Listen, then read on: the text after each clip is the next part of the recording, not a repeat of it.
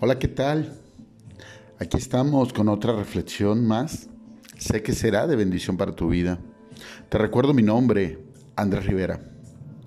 Estamos viviendo tiempos de los cuales he sido muy crítico, eh, donde hay personas que ponen el vivir, el esforzarse en una relación con dificultades normales, a que no las tienes que soportar, que es mejor vivir en unión libre, es mejor no tener un compromiso verdadero, simplemente algo te aburre y te vas y continúas. La verdad, una, una forma de, de vida sin compromisos. Y considero que en estos tiempos lo que ha pegado mucho en todos los sentidos, en lo educativo, en, lo, en la educación, en lo espiritual, en los inventos, trabajo, pues es la falta de, de compromiso. Nos hemos dado cuenta que hay personas que hoy han invitado e invitan a las personas a hacerlo más fácil, lo que se te coloque si tienes una relación, no tengas un compromiso, simplemente ten la relación y cuando ya no estés a gusto, pues ahí la dejas y sigue tu camino. Y por desgracia, eso va sucediendo día con día, se va incrementando. Hoy las estadísticas marcan que hay más personas en unión libre que casadas, porque no hay compromiso. Y a la hora que me aburro, si tengo hijos, si la mujer está enferma, lo que sea, pues me voy. Simplemente no estoy a gusto y me voy. Hoy, a la primera presión, dejamos todo. Estoy de acuerdo. Cuando eh, el varón golpea a la mujer, o, o, al revés, porque hay casos de que la mujer golpea al varón. Cuando el varón es una persona que se anda metiendo con dos, tres, cuatro mujeres sin decirles que tiene compromiso y, pues ahí anda haciendo sus maramañas, ¿no? O cuando es al revés, cuando la mujer de igual forma quiere una vida light, una vida loca, ¿no? Y sin compromisos, aquí yo bien relax.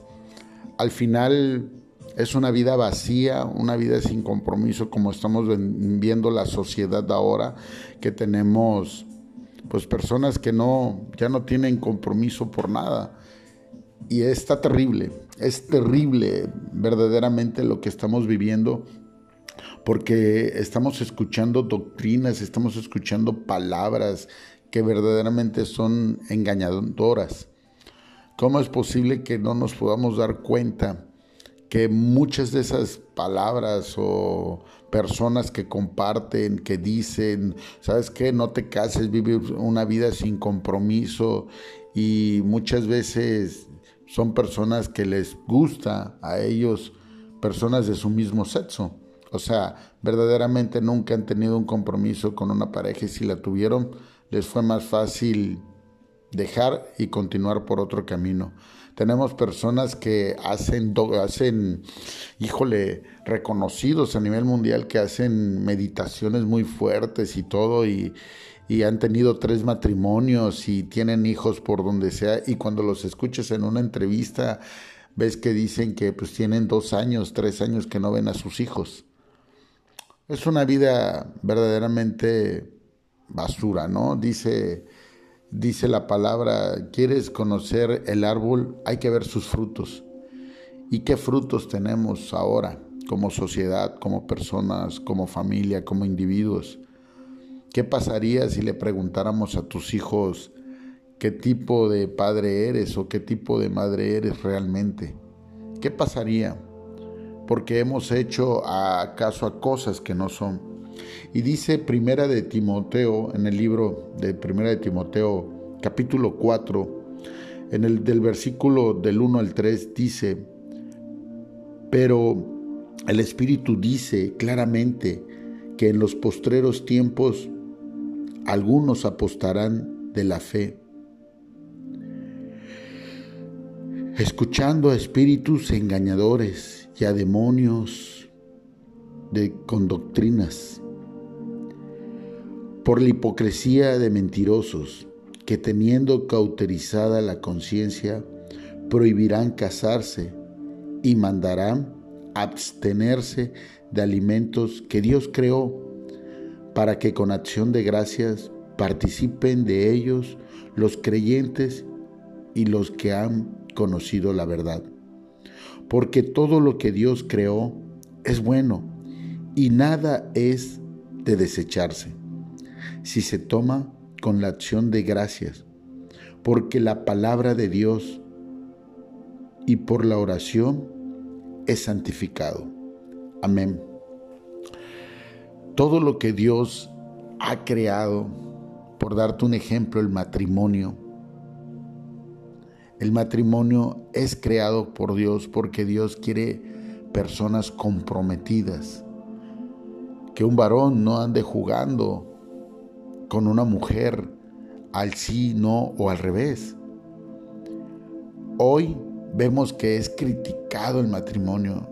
Vemos que hay personas que te invitan a no cometer esto y te dicen, no, ni lo hagas, ¿qué caso tiene vivir? No, no, no, es mejor así, sin compromisos. Y si te das cuenta, la mayoría de las personas que por alguna razón no, no han alcanzado metas realmente que llevan una vida sin propósito, que es como ser un barco sin timón, a como los lleve el viento.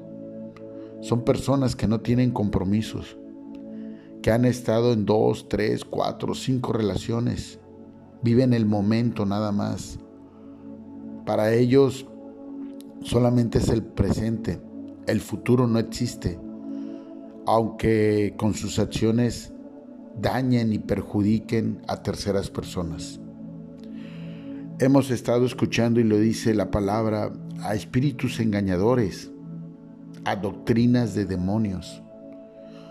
¿Por qué dice de demonios y cómo sabemos cuáles son las doctrinas de demonios? Porque es todo lo contrario, todo lo contrario de lo que Dios marca. Por darte un ejemplo, la doctrina de Dios te marca, la enseñanza de Dios te marca. Que ores por tus autoridades, que los bendigas. Ese es tu papel, por muy duros, crueles, miserables como sean. Tú no sabes si tú eres la persona que Dios puso para que alguien orara por esa persona. Pero no, te pones al tú por tú, lo criticas, lo señalas, le dices sus verdades y no te das cuenta que al final él es el jefe. Y muchas veces el jefe sí, ahí se queda con lo que le dijiste cinco minutos. Y tú te quedas con tus aplausos y tu vanagloria diez minutos. ¡Wow! ¡Qué ventaja! Pero a veces después de esos diez minutos tú te quedas sin trabajo. Y tu jefe se queda ahí. Entonces no, entendemos que muchas veces Dios te manda a hacer eso para que lo bendigas y para que Dios obre en él. Y la otra es para que aprendas que lo que Dios te muestra en esas personas no lo debes de hacer. Y sobre todo para que lo bendigas. Porque tú eres a lo mejor esa oportunidad de Dios para que alguien pida por alguien más que no le conoce, que no tiene ¿sí? a Dios en su corazón.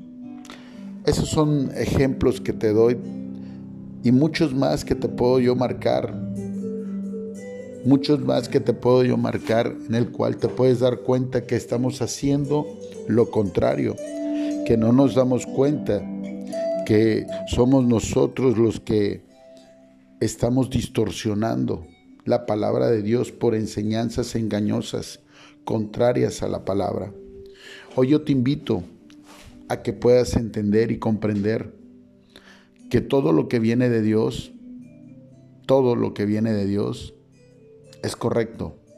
Aunque alguien, aunque alguien te diga que es incorrecto, solo estás diciendo entonces que Dios se equivoca. Tus acciones contrarias están diciendo que Dios se equivoca. El cómo te peleas con tu pareja y le haces ver según tú las verdades es que Dios se equivoca. Hace, hace poco me tocó dar una consejería y le mostré a una persona cómo, cómo la misma palabra mandaba a la mujer a orar, a no estarle diciendo a su esposo según sus verdades, desde su perspectiva. Y le dije, es que tú no lo vas a cambiar. Tú lo que tienes que hacer es pedirle a Dios y Dios se va a encargar de él. Eso es lo que tienes que hacer. Y vas a dejar de tener muchos conflictos. Y como que le costó así trabajo asimilarlo, pero al final, al final lo hizo. Al final hizo eso. Y hoy están mejor. Aprendió que guardar silencio no es de ignorantes, es de sabios. Y acudir con quien debemos acudir no es de tontos, es de inteligentes.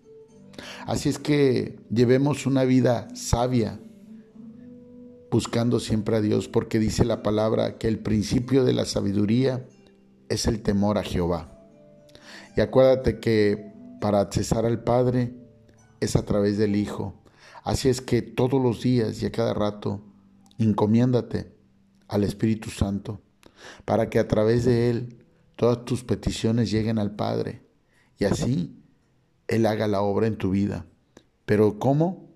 Comprometido o comprometida, siempre buscando todo lo mejor o siempre buscando lo correcto que es a través de la palabra de Dios, no a través de doctrinas demoníacas y enseñanzas engañosas de personas que verdaderamente si ves sus frutos, el único compromiso que tienen es con ellos mismos, con su cuerpo, con su vida, aunque ésta sea vacía y falta de amor.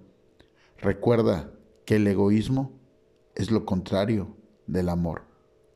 Que tengas más bendiciones en tu vida y si sientes que en algún momento eh, necesitas más, más de la palabra, más enseñanza, te recomiendo que puedes leer el capítulo 4 del libro de Primera de Timoteo. Y no es que lo diga yo, la misma palabra en el versículo 13 de ese capítulo te dice, entre tanto que voy, ocúpate en la lectura, la exhortación y la enseñanza. Amén. Te recuerdo mi nombre, Andrés Rivera. Hasta pronto y comparte esta palabra para que existan personas con más compromiso y se den cuenta que el compromiso es de parte de Dios, no solamente con la familia, en el trabajo, con la sociedad, con todo. Hasta la próxima. Bye bye.